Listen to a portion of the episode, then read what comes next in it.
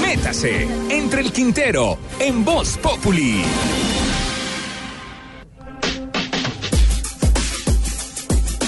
Miércoles Santo. Aquí se marca el final de la cuaresma y el comienzo de la Pascua. El miércoles santo es el día en que Judas Iscariote conspira con el Sanedrín, que es una especie de asamblea conformada por 23 jueces, para traicionar a Jesús por 30 monedas de plata. Oye, mucha infección ese Judas, ¿no?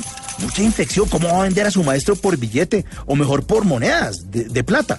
Pero no entiendo porque uno muchas veces se vuelve un Judas incluso con uno mismo, cuando traiciona sus propios principios y se vende por dinero.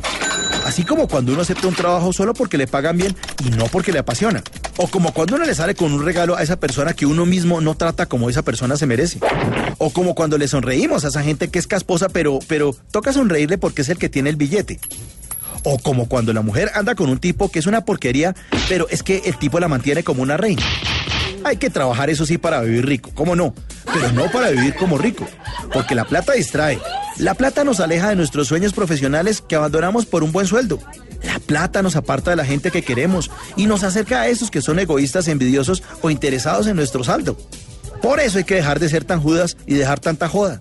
Y no estar como tan cercano a esa gente tan embilletada, que realmente es pobre, porque lo único que tienen es plata.